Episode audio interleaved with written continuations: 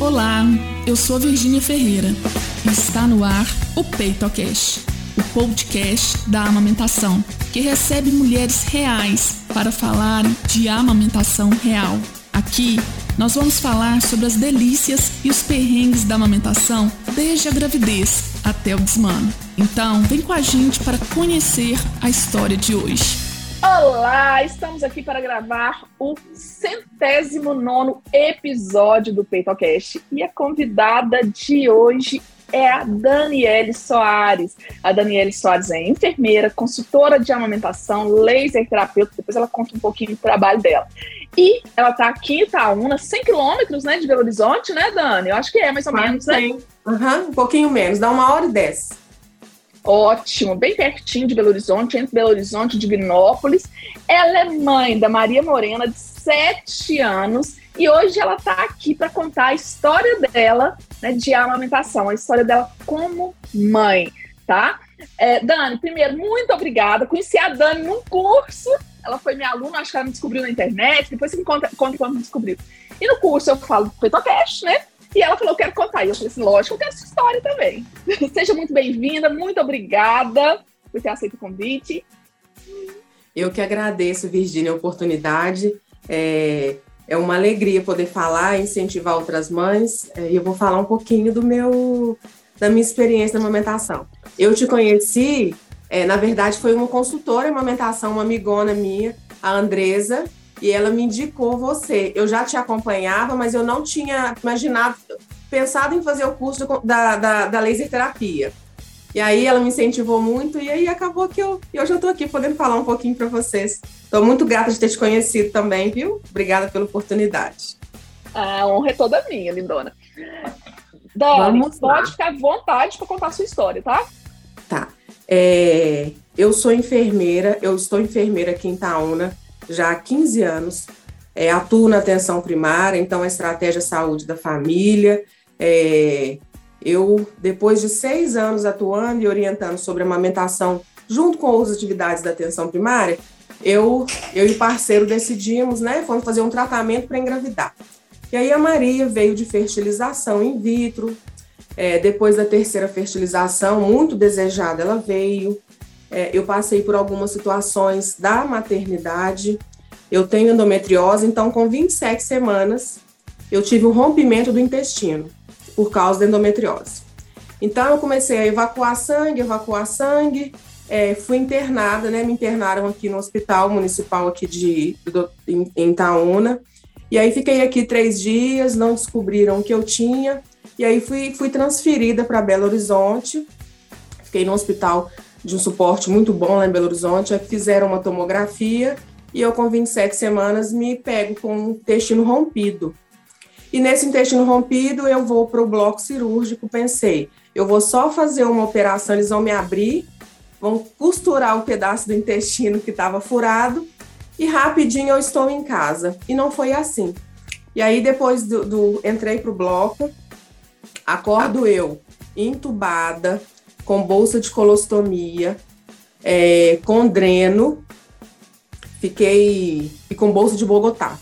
Bolsa de Bogotá é uma membrana que se coloca como se fosse um plástico mais grossinho, né, no, no, no abdômen. Então, fiquei com o abdômen aberto também no CTI por 72 horas. 72 horas depois, eu volto para o bloco cirúrgico, eles conseguem fechar meu abdômen, é, ainda fico mais quatro dias, vou para o apartamento e fico no, no hospital até a Maria ganhar peso. Com 36 semanas, chego eu na hora. Tive uma febre, eu descia cada 15 dias para fazer um ultrassom. É, e aí, nesse dia de fazer um ultrassom, eu começo com uma febre. E aí, a médica, a, a, a ginecologista, nós vamos te dar alta é, porque já está com 36 semanas, você pode passar esse período em casa. E no dia de me liberar, eu tive febre. E aí volta eu para fazer exame, ela vamos fazer um parto, vamos fazer um parto de urgência. Nesse parto, eles tentam parto normal, eu não consigo, entro em, em choque séptico, corre comigo para cesariana. Da cesariana, eu não vejo muita coisa, não lembro de, de nada, né? Eles me, me, me sedaram, e aí me retira a Morena, minha filhota, com 36 semanas, eu vou para o bloco, eu vou para o CTI, fico lá entubada 24 horas. Nesse período, quando eu acordo já entubada, eu peço para escrever, que eu queria saber como é que a minha filha estava, estava tudo bem, é, se tinha, se já tinha recebido visita, e aí a minha saturação dava muito baixa. E aí, quando foi ver, fizeram raio-x na correria de fazer o acesso central, eu tenho uma perfuração do pulmão, e aí eu tenho pneumotórax. Vou eu para o bloco, faço uma punção, usei dreno para retirada de líquido, é, continuo entubada, escrevendo por caneta. Seis, aí enfaixam o meu peito, né? Porque eu entro no, no, no, depois do parto. Gente, engraçado. No parto, como eu tinha muita aderência na região da, da bexiga, na hora de fazer a cesárea, eles cortam minha bexiga. Estava passada pelo útero. E aí corre cirurgião, corre urologista, eu fico, aí fazem, né, a, a, tive uma secção, eles fazem a costura, eu uso uma sonda de demora, eu vou, volto com ela para casa, fiquei 45 dias usando sonda de demora, é, enfaixam o meu peito, eu, a Maria foi para o CTI também, nesse dia, minha filha, eu, eu, eu renasci, e a minha filha também nasceu paradinha, então ela foi para o CTI e eu fui para o CTI. Enfaixam o meu peito, é, eu lembro que com seis dias de, de ser após parto, é, o Carlinhos, meu marido, ele tirava foto da Maria no CTI e me mostrava, que levava para eu ver lá na, no CTI. Depois eu recebo alta do, do CTI e volto para o quarto. E aí no dia seguinte, eu, eles me colocam, eu estava muito fraca, né, com sonda de demora, bolsa de colostomia, com dreno, eles me colocam na cadeira de roda e eu vou lá para conhecer a minha filha no CTI.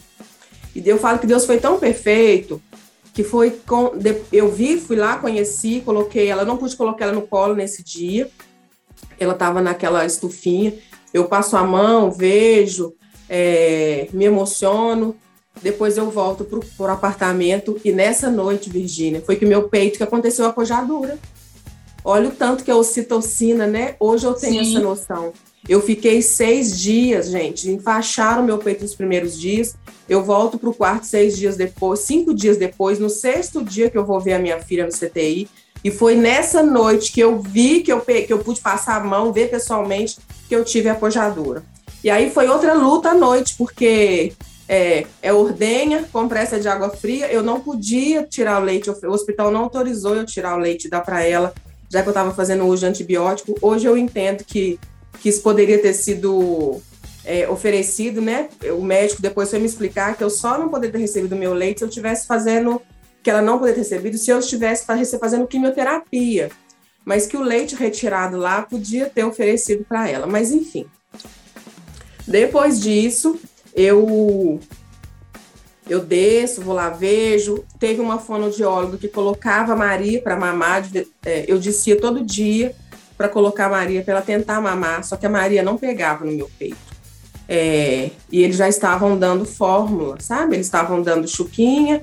Eu tenho filmagens é. eu esperando a Maria, eu vendo meu marido filmava, ela colocando ela mais em pezinha no bercinho, ela se organizava e eles e a enfermagem dando é, mamadeira para ela, sabe? E tinha dia que eu descia para visitá-la e eu queria oferecer o peito e a menina às vezes falava, ah, ela chorou muito, a gente acabou dando a mamadeira. Aí ela já, já com a barriguinha cheia não queria pegar no meu peito, né? E foi assim por 14 dias. E aí nós recebemos alta, fomos para casa. E eu fui para casa, hoje eu entendo que, que o hospital, ele pensou assim na... Eu já não estava com sucesso de amamentação 14 dias depois do pós-parto, mas eu saí com prescrição de fórmula, com prescrição da marca da mamadeira e com a prescrição da marca do bico, sabe? Meu é, Deus! Nós passamos em na, na, na época foi a farmácia Araújo, lá em Belo Horizonte, nós passamos lá e eu comprei tudo e levei para casa. E aí eu, nós recebemos alta no dia 8 de, de dezembro, que foi, que foi feriado em Belo Horizonte. Fomos para casa. Quando eu cheguei em casa, eu dei a fórmula, cheguei, fiz a fórmulazinha para ela. Chegamos à noite. E aí no dia seguinte eu falei assim: não, que enfermeira de, de bosta que eu sou.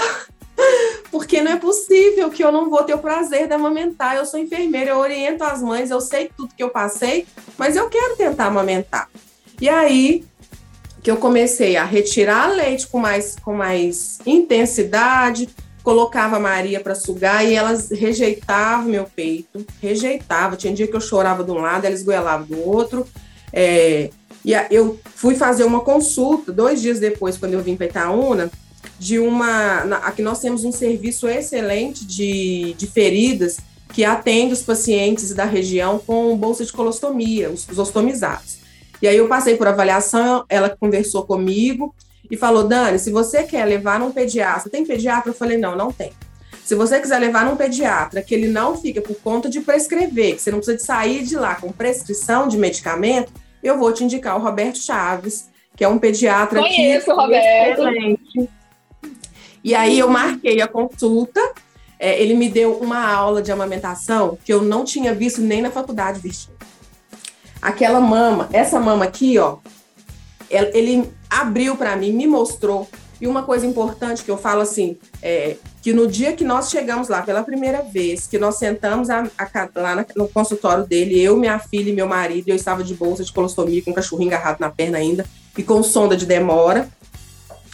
Ele não olhou para minha filha. A primeira coisa que ele falou assim: Como você está? Eu desabei a chorar. Mas eu desabei. Foi eu não falo que, não sei se foi a primeira vez, mas a primeira vez que eu me senti acolhida. Que não tava, as pessoas não estavam indo ali para ver a Maria, como é que ela estava, já que ela tinha nascido prematura também, e outras situações que ela teve, mas alguém lá no consultório olhou para mim e falou assim: Como você está? E aí ele me deu uma alimentação, ele me falou da pediu para ver meu peito, viu que tinha leite. Aí nós fomos, ele me fez algumas orientações. Você quer amamentar? Porque eu posso te ajudar se você quiser, se for seu desejo amamentar. Eu falei, doutor, eu quero muito, porque eu sou enfermeira, eu, eu, sempre sonhei que eu tivesse uma filha que eu pudesse amamentar. Eu oriento as mães lá na minha unidade que eu atuo e eu quero muito, eu vou me sentir péssima se eu não conseguir amamentar. E a gente se cobra, né, Virgínia? A gente sim, se cobra muito, sim. muito. E aí ele me deu uma aula, eu fui, nós, nós tentamos relactação, compramos aquele mamatute, o, copinho que coloca com a mangueirinha, e aí eu retirava leite, eu estimulava, colocava ela para mamar, quando não dava, não pegava de, de, de acordo, tentava, dava a fórmula, é, e um certo dia, com 35 dias, eu fui fazer um retorno em Belo Horizonte.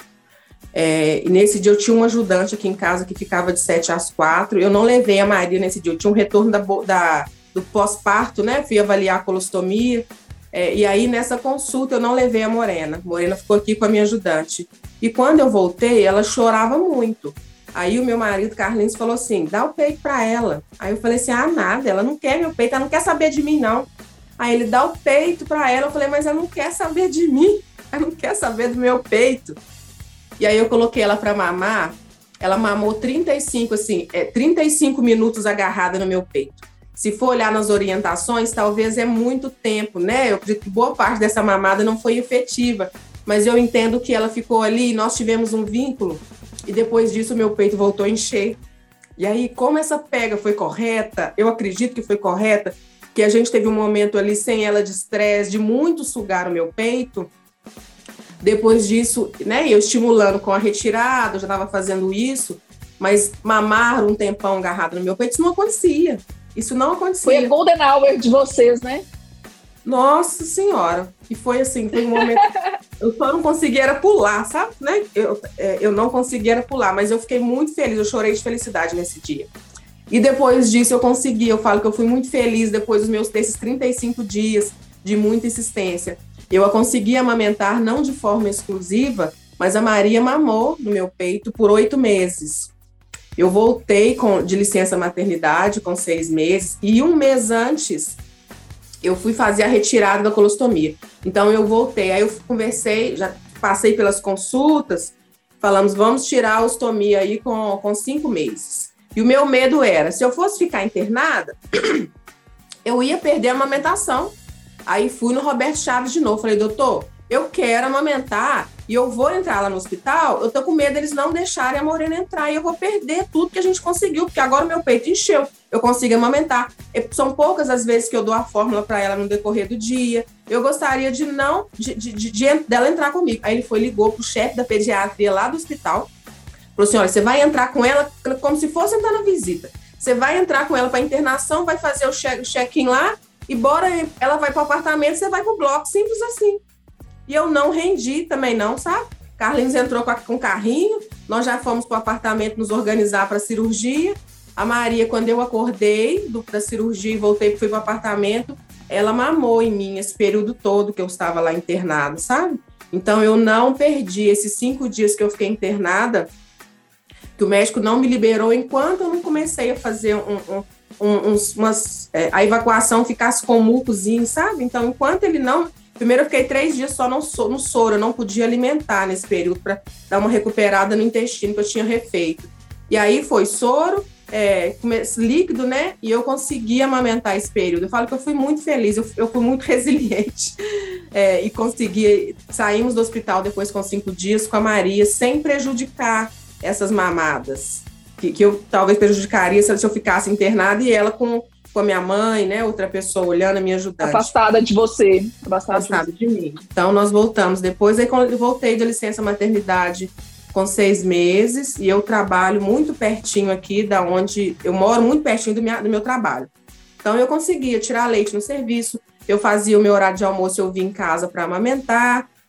É, algumas vezes eu chegava em casa, minha ajudante já tinha dado uma madeira, porque ela estava esfomeada, chorando. Mas enfim, é, com oito meses ela não quis mais, tinha visto que oferecia, ela rejeitava. Mas eu falo que assim, o prazer, os primeiros meses, né? É, os macrófagos que eu pude passar para ela de, de, de padrão ouro, eu passei, eu falo que eu fui muito feliz na amamentação, com todos esses perrengues, essas dificuldades, que não foram poucas, né? Eu fiquei 10 quilos mais magra no final da gravidez normal é que as pacientes, que as gestantes engordem. Como a situação era de intestino, eu fiquei muito magra. É, e eu consegui engordar depois, voltei para casa na tranquilidade do lar, na tranquilidade da minha casa, meu, a minha rede de apoio, né, o meu esposo, minha mãe foi comigo 15 dias, eu tinha uma ajudante que era uma parceirona, a Glauciene, então eu fui muito feliz, é, eu consegui, sabe?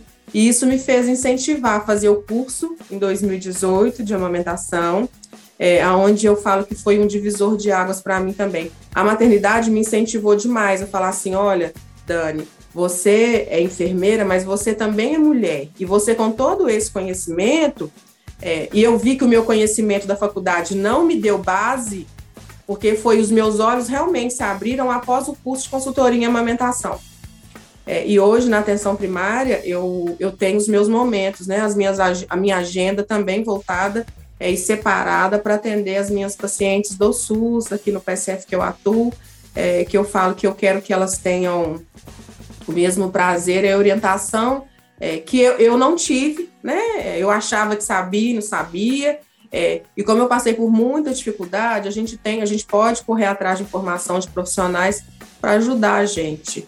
É, e a rede de apoio, eu falo que foi, foi, foi importantíssima aí para pro sucesso, é, para eu passar por esse momento difícil com ajuda. Ô, Dani, é, me chamou a atenção, tem duas coisas que eu quero comentar. Uma é assim, é, a importância de, se você quer, eu sempre falo isso, a gente tem que escolher um profissional que está alinhado com o que a gente deseja, seja em qualquer área, tá? Uhum. Então, se você quer um parto, né, é, mais respeitoso, né? Se você quer fazer né, um parto normal, você vai escolher o quê? Você não vai escolher um cesarista, né? Uhum. Porque tem que estar alinhado com o que você deseja. A mesma coisa na amamentação. Então, eu, eu, eu sei que você vai entender o que eu vou falar aqui, né? Muitos profissionais falam assim, não, todo pediatra é, é pro aleitamento. Não é.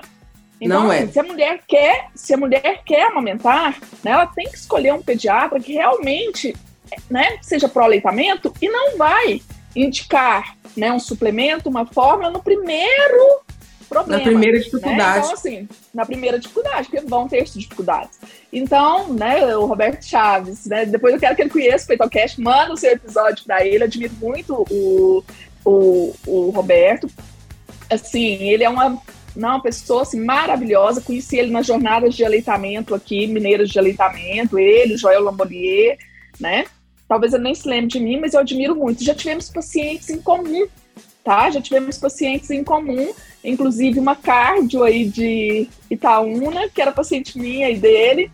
É fantástico, assim. Então, só ouço. A ele Fernanda lembrar, assim, ele é ótimo de memória, mas ele, ele é dá notícia. Às vezes, coisas que aconteceram há sete anos atrás, a gente encontra em alguns momentos, ele lembra, ele é ótimo, ele é muito atencioso, tenho certeza que ele vai lembrar de você.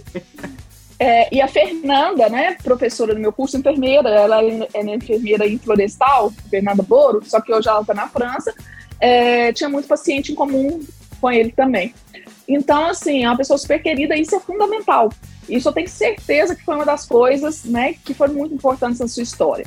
Então, deixa essa, quero deixar essa mensagem aí, tá, gente? Nem todo profissional de saúde é pró-aleitamento, nem todo profissional de saúde sabe de aleitamento, nem todo profissional de saúde é atualizado em aleitamento. Então, tenham esse cuidado, né?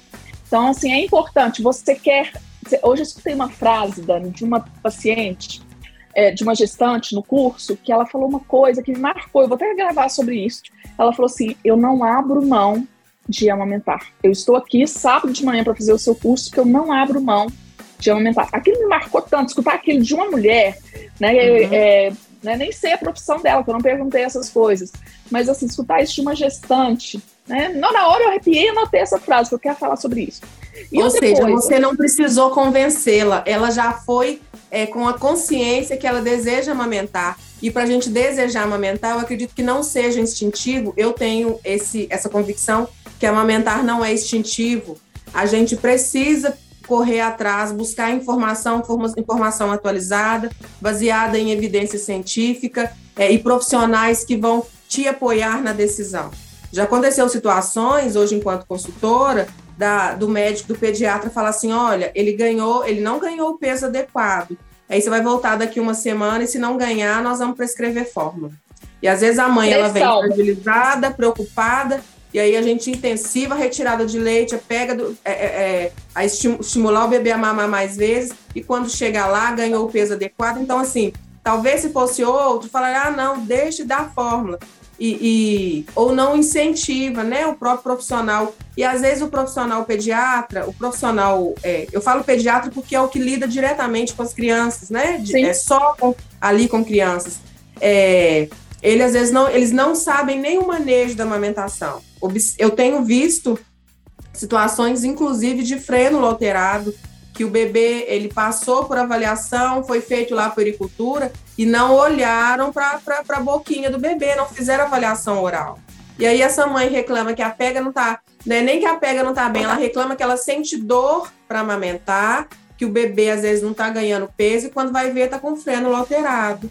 E, qual, e, eu, e eu tenho a convicção também que qualquer profissional pode avaliar o freno.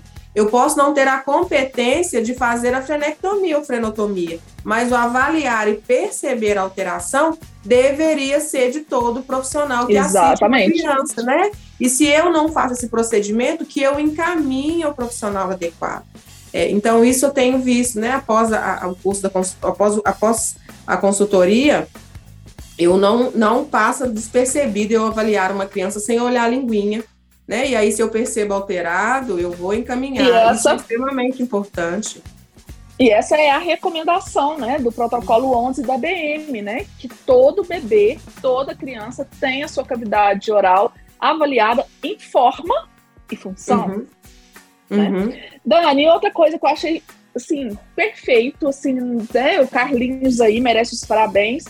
Por quê, gente? Eu vou falar isso. A Dani, como todas as mulheres, no, no pós-parto, a Dani passou por tanta coisa, né? Que ela desconfiou da capacidade dela. Uhum. Né? Então, aquele momento que o Carlinho, lá com 35 dias, falou assim: coloca no seu peito. Não, peraí, foi com 35, não. Foram 35, 35 dias. Ah, então tá, foram 35 minutos. Ah, tá. Então, tá certo. Ela, no, eu, é... eu fui consultar com 35 dias, né, na minha consulta de pós-parto, e ela ficou aí quase certo. 35 minutos agarrada mesmo no meu peito. Esse dia, a Dani, fragilizada, não estava confiando nela. E o Carlinho insistiu. Então, gente, olha tanto que é importante a rede de apoio, o pai, né, quem está junto ali, muitas vezes falar assim: não, Dani, coloca, né? Incentivar. Né? Foi fundamental ele falar. Mesmo ela não confiando, ela foi lá e colocou. E assim, Coloquei. eu considero, ouvindo tudo que ela falou, essa foi a hora de ouro das duas, foi a hora que teve o né? Foi a hora que ela ficou mais tempo no peito, né? Então, assim, né? Olha que importância. Porque se fosse uma pessoa que não tivesse alinhada com o seu desejo, ia falar assim: ah, né, dá uma mamadeira mesmo, ela tá gostando mais. Né? Olha tanto que isso foi importante, esse incentivo. Né? Então, que isso fique de mensagem. O Peitocast hoje tem sido ouvido também por pais, né, por avós, rede de apoio. Né? Hoje eu falei isso muito no curso. A mulher né, está tão vulnerável no pós-parto, muitas vezes ela vai esquecer né, de coisas que ela aprendeu aqui no curso, né, lá no curso hoje de manhã, né, ela vai esquecer de algumas coisas, muitas vezes ela vai esquecer até o que ela desejava durante a gravidez, né, uhum. e, e, a primeira informação que vai vir, e aí o backup, o pai, a avó, quem tá ali junto, peraí, você queria tanto, vamos tentar, né, vamos fazer isso, Dani, coloca no seu peito, Dani, e a Dani foi uhum. colocou. Olha como que isso é importante. Dani, agora me conta, qual que foi o maior perrengue, o maior perrengue, quando você fecha o olho, lembra, qual foi o dia, o momento de maior perrengue na sua amamentação com a Maria Morena? Olha, eu não falo aquele dia, mas é, amamentar do lado esquerdo era um dificultador para mim por causa da bolsa de colostomia. Então, dependendo da posição, eu não tinha, eu não fazia muito a posição invertida que hoje eu, eu aprendi e eu incentivo as mães. Mas a posição que eu tinha que colocar a Maria assim para mamar no peito esquerdo, ela ficava em cima da colostomia e às vezes eu sentia incômodo, me doía, mas eu queria insistir. É, então eu vejo que em alguns momentos dar o peito na mama esquerda era um dificultador. É, e às vezes eu é, o período que eu tentei uma matute, a, a relactação, também foi um período muito estressante é, de, de, tentar colocar a mangueirinha. Tinha dia que eu não sabia se ela estava bem colocada. É, o, o, o, adaptar a mangueirinha, a, a, borrachinha, né, aquela sondinha no peito com ela pegar, era eu, eu tinha algumas dificuldades. E acredito que tinha dias que eu já estava sem paciência, sabe? Igual você falou, eu, eu eu não acredito, no tempo tinha dias que eu não estava acreditando tanto em mim. Esse do dia que eu voltei do retorno, eu acredito que você falando assim, eu, eu, eu consigo relembrar da situação, reviver. E eu acredito que eu não estava mesmo confiando em mim, tá? Eu passei por vários momentos, mas eu não desisti. Eu falei, não, eu quero amamentar, eu sei da importância. Eu lembro do doutor Roberto Chaves falar assim, cada gota de leite tem 200 macrófagos. Eu falava, gente, essa menina vai chegar lá em casa, já vai agarrar nesse peito, que ela vai receber esses macrófagos, que são células de defesa. Então, eu lembro muito disso, são palavras assim que, que vinha. Eu falei, não, eu tenho que dar esse macrófago para essa menina. Eu tenho que dar esse macrófago, que ela está recebendo um leite, um substituto que não é padrão, né? Que, que não é o que, que, que se eu tenho peito, eu tenho leite, apesar de eu não confiar, né? Eu não confiar. É, e como eu, ela já saí dos 14 dias lá, ela recebendo fórmula, a confusão de bicos, ela é, é, ela é muito comum e ela é fácil de acontecer, né? E aí o hospital, se ele talvez, né, talvez, e aí o talvez, se te pudesse te ter dado no copinho ou na colherzinha, talvez é, esse, essa história teria sido... Que é o recomendado, né? Que é o, que recomendado, é o recomendado. Né? Eu né? falo que eu fui Mas, muito... Virginia, se é o recomendado, por que, que não fazem, né? Porque não é fácil, né, gente? É muito mais fácil dar uma mamadeira. Mas a gente tem que lutar por isso, né? Que as pessoas que estão lá na maternidade, né, sejam melhor remuneradas, sejam melhor capacitadas, porque interfere em toda uma história de amamentação, como a Dani está mostrando aqui. E é muito mais rápido, né? Você dá o leite para o seu o alimento, seja o leite materno ou o leite o substituto no, na mamadeira, ou no copinho, ou na colherzinha, na mamadeira é muito mais rápido. Né? E no colherzinha, no copinho, tem toda um, uma dinâmica para não sair, não perder tanto leite, para o bebê se organizar. Então, se for olhar, dá mais trabalho e é mais lento a mamada é, na forma, na, na, no copinho ou na colherzinha. E na mamadeira, não. Na chuquinha, a criança suga rapidinho. Então, é muito mais rápido para o profissional também né? Ele perde, ele gasta menos tempo para dar a fórmula. É, e isso impacta muito na saúde do bebê, né? Hoje eu tenho essa noção. Totalmente. É, e uma coisa que eu, que, eu, que eu falo muito, sabe? E antigamente, Virgínia, quando eu não fiz o curso e quando eu não passei pela maternidade, eu, eu era muito assim, 880, sabe? As mães, tem que dar conta, você pode, ser é capaz de amamentar, você pode, é só colocar o bebê para mamar e fazer a, fazer a boca de peixinho, que a gente nem fala que é peixinho, né? Que, que o peixinho não é mamífero. Enfim, é, Mas após a maternidade, após as dificuldades todas que eu tive, após o curso de consultoria, hoje eu oriento, abraço, acolho e eu, e eu tento ser, eu sou respeitosa nas decisões que essa mãe tomar. E para que ela não se culpe tanto e se cobre tanto. Porque eu falava, eu, Daniele, sou uma antes da maternidade e após a maternidade. Porque eu vejo que às vezes o exigir demais, e nós exigimos muito das mães, inclusive que ela tem que dar o peito a qualquer custo. E às vezes eu tenho situações da mãe que não conseguiu, com toda a consultoria e orientação, por diversos motivos, inclusive às vezes por cirurgia mamária, que ela não conseguiu amamentar de forma exclusiva. E tá tudo bem. Tá né? tudo bem. Tá tudo bem. Exatamente. Então, assim, ela tem, se ela foi bem orientada, se ela foi empoderada, a decisão tem que ser, ela vai tomar a decisão mais assertiva, mas não por instinto, agora sim por conhecimento. É, então é muito importante, sabe? Hoje eu tenho muito essa noção e eu incentivo, oriento, apoio, acolho, mas a decisão vai ser dela e se por algum motivo... O protagonismo depois, é dela, né? É, se a caminhada ela viu que não, que ela não dá conta, é, que alguma coisa aconteceu, ela tá, tá tudo bem também. Exato. Nós temos até um, um, um episódio aqui muito interessante que, se não me engano, Shirley é enfermeira também. E ela, um episódio, depois você escuta esse. Ela não, ela achava, ela amamentou de forma suplementada, ela precisou também dar a forma. E ela não aceitava que ela tinha amamentado. Né? Até que eu acho que foi o marido dela que falou: mas você também amamenta. Você não amamenta é exclusivo, mas você amamenta. Mas ela, tipo assim, ela não aceitava isso na cabeça dela, né? E ela se tornou consultora também, uma pessoa super bacana, fofa, ótima profissional, lá do Nordeste. Nordeste é, depois você escuta esse episódio eu indico todos escutarem também. É isso. É, e, e, chama exatamente isso, né? Amamentar de forma suplementar. Você também amamentou, é mais ou menos isso mesmo o nome do episódio. Uhum. Dani, a maior delícia de amamentar? Você fecha o olho, o que, que você lembra? Assim, da maior delícia de eu perceber o leite saindo e a Maria vinha com a mãozinha agarrada no meu peito, assim, colocava a mão e a sensação de que de que eu estava ali dando o meu melhor, que era um momento só nosso. Porque a fórmula, né, oferecer a mamadeira, chuquinho, o que for, qualquer outra pessoa da rede de apoio pode oferecer. Mas aquela sensação de que os nutrientes que, que, eu, que ela tem recebido e o organismo dela aproveitado era ali agarradinha no meu peito, sabe? Então tinha momentos que eu chorava quando eu quando ela agarrava no meu peito, tinha momentos que eu conversava, falava Maria, mas a mamãe te ama demais, você não tem noção do amor. É, então eu falo que amamentar todas as vezes que, que, que depois, né, desses 35 dias que eu tive o prazer de colocar ela mamar bem, sem muito, sem ficar tentando é, afastar-se do peito, eu falo que eu tive, que eu fui feliz. Ah, que gracinha, gente. Ela emocionando com a história aqui. Eu tô toda emocionada também. É, Mas emociona mesmo, né? Dela, sabe? Nossa, dela dormir agarrada no peito às vezes.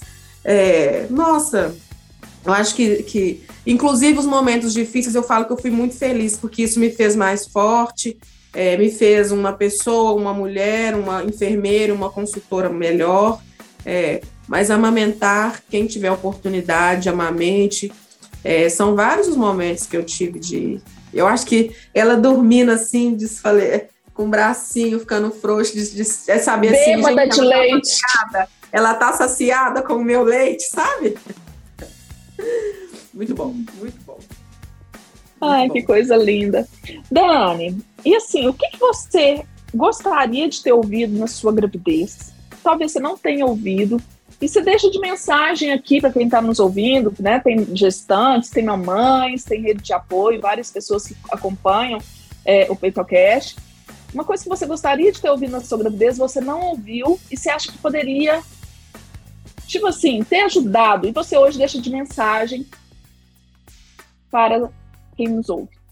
Olha, eu não, eu vou não necessariamente só da amamentação, porque eu acredito que nós precisamos, nós quando a mãe engravida, quando essa mulher engravida, que ela já está mãe, ela algum profissional precisa atendê-la com o olhar também da amamentação. Hoje, na unidade que eu atuo, com 32 semanas, as minhas gestantes se elas não, se elas não, se elas cumprem direitinho, eu faço um atendimento com elas, a amamentação, onde eu examino mama, é, oriento da amamentação, para que elas ganhem um bebê mais seguras. É, então, eu acho que o que falar da amamentação, ainda na gestação, em alguma consulta de pré-natal, que é o ideal, e não é necessariamente o curso. Ah, eu não tenho condição de pagar um curso, ou lá no meu PSF, o, a, o SUS não oferece o curso. Mas o ideal é que na consulta de pré-natal, e, e a, a, literatura fala com 32 semanas, né, que recomenda, que a gente faça uma consulta de, de, de pré, é, uma consulta do pediatra com olhar para amamentação,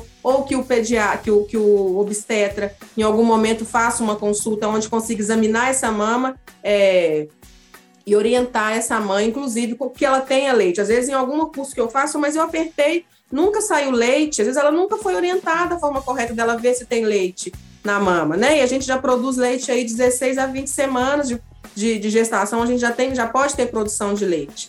E uma coisa que eu falo que não é necessariamente para amamentação, Virgínia, é, é não, não se deixe subestimar a sua queixa.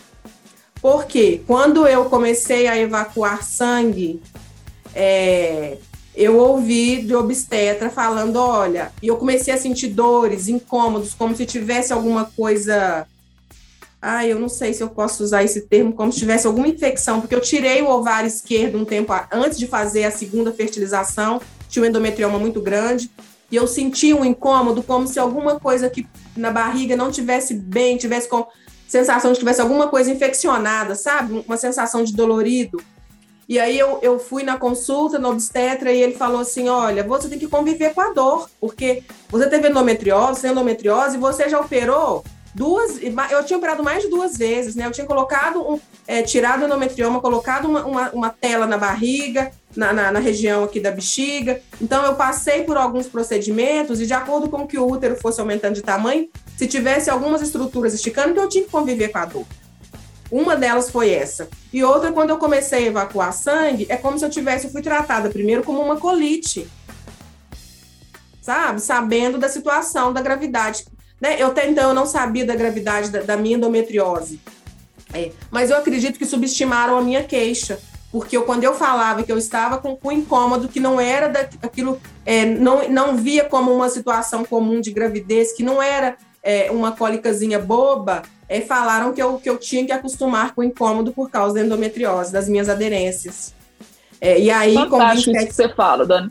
Sabe? Fantástico, não, porque assim, eu, eu tenho pavor eu tenho pavor quando eu dou supervisão, é, ou né, o curso hands-on, né, tal, e alguma aluna vira para mim e fala assim: ah, mas é só uma fissurinha. Ela tá com dor, mas é só uma fissurinha. Ou se não, fala assim: ah, eu pedi a paciente para ordenhar, mas ela não ordenhou por causa de preguiça. Eu só viro para ela e falo assim: peraí, me conta uma coisa. Você já passou pelo puerpério? Aí tem umas que falam: já, né? E ordenhava. Ou a outra fala assim: não, não passei. Eu falei assim: olha, primeiro que cada puerpério é um. Mas não fala que uma mãe não fez a ordenha por causa de preguiça, não. Não Às é fácil. É não sabe, tá esgotada. Tá esgotada, não tem, não tem tempo. Gente, aquele bebê demanda demais, não tem rede de apoio. E a mesma coisa, pode ser uma fissura pequena, tá? Você não sabe o limiar de dor daquela mulher, então, e você não sabe o que, que representa aquilo ali, né? Então, assim, é, gente, não dá, não, não cabe a nós julgar né? A gente tem que acolher aquela queixa e investigar. Toda dor é real, toda queixa é real. Exatamente, exatamente, concordo plenamente. Infelizmente, tá, gente?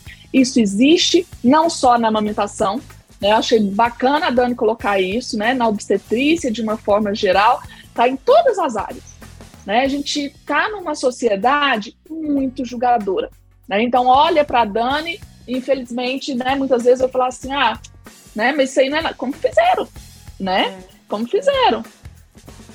E demorou, né, para né? descobrir o que tinha. É, e aí me tratando como colite. Eu lembro de no começo eu estar, eu, eles eu me oferecerem é, floratil, dias de floratil para repor flora intestinal, e eu evacuando sangue, não comia é, não bebia direito, né? E, e, eu tive que fazer, eu lembro do hospital aqui, eu tenho que fazer primeiro uma transfusão de sangue. Eu já fui pro, pro, pro outro hospital em Belo Horizonte com feito, tive que fazer uma transfusão de sangue lá também. E eu falo assim, hoje é, eu sei que nós somos falhos, né? Mas ter um olhar, é, eu não falo nem um olhar de empatia, não, é um olhar criterioso enquanto profissional da saúde. Ouça esse paciente, ouça esse profissional, não subestime a queixa dele. Porque hoje eu acredito que subestimaram a minha queixa. E graças a Deus eu não tive problema, talvez hoje eu nem estaria aqui contando esse caso para você, talvez nem a minha filha, né? É, é, mas eu, eu, Deus fez tudo certinho, passei por profissionais que, que atuaram é, bem aí dentro das condições. É, eu sei que acredito que ele sabia que eu tinha uma missão. Com é, certeza. Estamos bem, graças a Deus, mas hoje eu não. Quando a paciente chega lá para mim com qualquer queixa, é, eu não subestimo queixa, porque a, a dor dela é só ela que sente, o incômodo é só ela que sente, e eu, enquanto profissional, tenho que entender. Tenho que tentar entender qual que é a queixa e, e o que, que ela quer me, me mostrar para eu tentar acolher e resolver, sabe? É, e quais são as as pessoas trazem vivências, né, Virgínia? É, às vezes é uma mãe que não queria, é, é não teve um pré-natal adequado, não teve apoio da rede de apoio, e aí chega fragilizada. É uma paciente que talvez ela não, é, tenha ajudante e agora está se vendo só, tinha ajudante antes, está se vendo sozinha né? Ou não tinha ajudante, agora é um monte de gente dando pitaco. Exatamente, exatamente. Então, assim, todas essas mudanças, né, gente, alteram. E fora as mudanças internas que estão acontecendo. O turbilhão hormonal ali, adaptação com esse novo ser, o aprendizado da amamentação, né? Então, são muitas coisas que têm que ser levadas em conta. E essa escutativa e respeitosa, né, é fundamental sem julgamentos, né, gente? Sem julgamentos. Não dá. Não dá. Eu acho que assim, nós estamos em 2023, né? Já parou a hora aí, né? De, já passou da hora, né? De, de nós profissionais, de uma forma geral, tá? Julgarmos. Inclusive, como você bem colocou, a dor dos nossos pacientes. A dor é real. Né? Dani, muito obrigada Gente, esses dias a Dani mandou um áudio e eu falei com ela, Dani, né? Que energia, que legal ouvir seu áudio. Eu acho que vocês deram para reparar. E, e agora eu entendi. Depois de ouvir essa história, eu entendi toda a força e energia que tem nessa voz, nessa pessoa. Se eu já te admirava, Dani, pode saber aí, ó, que multiplicou, né? Que história. Que história. E é isso, Dani. Não foi à toa. Não, Não foi, foi à toa que você passou por tudo isso tá? Tem muita é, gente aí que precisa de você, precisa dos seus conhecimentos e precisa né, de toda essa sua vivência né, para ressignificar aí. Ressignificar. E aí eu queria acrescentar também, né, a oportunidade de ter feito curso eh, de laser terapia com você, é, foi pensando também em usá-lo, né, o investimento do laser foi para usá-lo na atenção primária. É, o município não nos dá recurso, né? Nem pensei em pedir, acredito que eles não me dariam, mas é a forma de usar o laser é, lá na atenção primária. A gente tem, eu e o médico, nós fizemos o curso juntos, né? O doutor Délio. A gente tem usado para atender pacientes com edema. Essa semana atendemos uma gestante com, com edema nas pernas. É, já peguei uma fissura mamária. E aí, como que é. foi esse edema? Me conta. Nossa, nós não conseguimos, eu fiquei sem graça de pedir para tirar foto. É, Te mas entendo, ela voltou para mim no dia seguinte, já sem edema nenhum nas pernas, e estava muito inchada, 20, 30 semanas já. E aí, e o gostoso, assim, que a gente tem discutido o caso, sabe? E chama para fazer o atendimento junto, depois pede a paciente para voltar no horário que tiver menos apertado para fazer, é, quando a unidade está cheia. É, mas eu tenho feito, eu estou muito feliz também porque é um plus que a gente tem para atender os pacientes. É, e como você disse no curso muito bem, é um tratamento não medicamentoso, né? É, é menos uma intervenção medicamentosa. É, não quer dizer que eu não, que o médico, né? Que eu tenho um clínico lá que um médico, um clínico não, um médico da família que tem um olhar para a família e que tem assim é um parceirão que eu tenho, que é o Délio Tarabal aqui no município. Eu tenho o prazer e a honra de trabalhar com ele. Já vai fazer quase nove anos. É, Ô, gente, presta atenção, eu falei isso no curso, eu cantei essa pedra no curso. Anotem isso em DD, de, Daniele e Délio. Esses dois vão fazer sucesso. Eu falei com eles, no, eu cantei essa pedra no curso. Vocês não esquecem de mim, não. e é mesmo. E ele já comprou o aparelhinho dele, né, antes, o meu eu demorei uns 15 dias para para conseguir comprar, mas já estou usando e ele também. A gente conversa muito, troca ideias, troca, troca. A gente discute os casos antes, antes de fazer as, a, a sessão de laser lá na unidade. E eu acredito muito que a gente a gente muda a vida e faz diferença na vida das pessoas. É, só basta querer, né? Eu comprei o laser que é um plus aí para eu eu ajudar, mas não precisa de de, de, de, um equipamento, né, um investimento desse, se a gente tiver interesse e a gente consegue ajudar com as ferramentas que tem. É, e aí ter o conhecimento técnico científico, e eu sou muito grata a você por isso, viu, Virgínia? E hoje eu achei bonitinho, hoje não, ontem, sexta-feira, ele chegou lá no final do dia com uma suculenta para mim.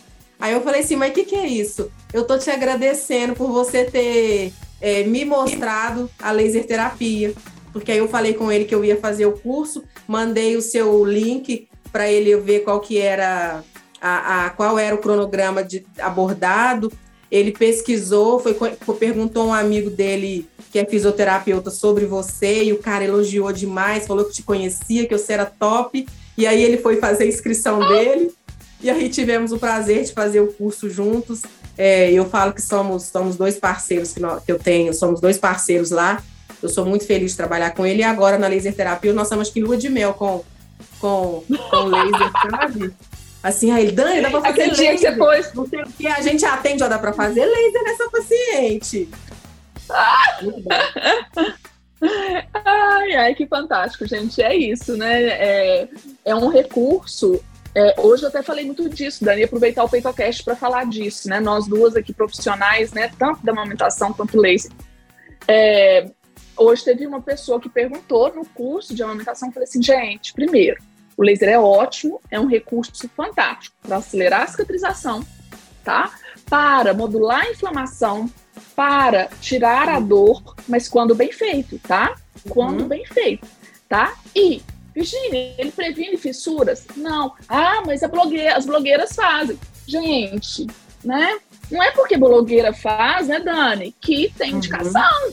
Né? Então, cuidado com isso, gente. Eu acho que, assim, muitas vezes eu vejo muitas mulheres né, adquirindo coisas para amamentação, né, pomada, caríssima aí, é, muitas vezes né, faz uma sessão de laser para prevenção que não tem indicação nenhuma, tá, gente? Não tem evidências, não vai mudar nada, não vai prevenir, tá? Ah, mas fiz, não vou machucar a criança pegar errado, a criança ter um prêmio né, que impacta, pode machucar. Mesmo você tendo feito né, todos os lasers do mundo. Então, o laser não previne fissura, gente. Deixa para fazer se você precisar e se o profissional que está te acompanhando, então você que é de Itaú, a Dani está te acompanhando na amamentação, e ela viu que tem necessidade de laser, ela que vai indicar, tá? Não é a sua amiga, é a Dani, a sua profissional, tá? Então, gente, assim, muitas vezes vocês gastam dinheiro né, em coisas que não tem necessidade, numa pomada, né, num, num, é, num laser para prevenção, e né, uma consultoria que ajudar mesmo de verdade, né?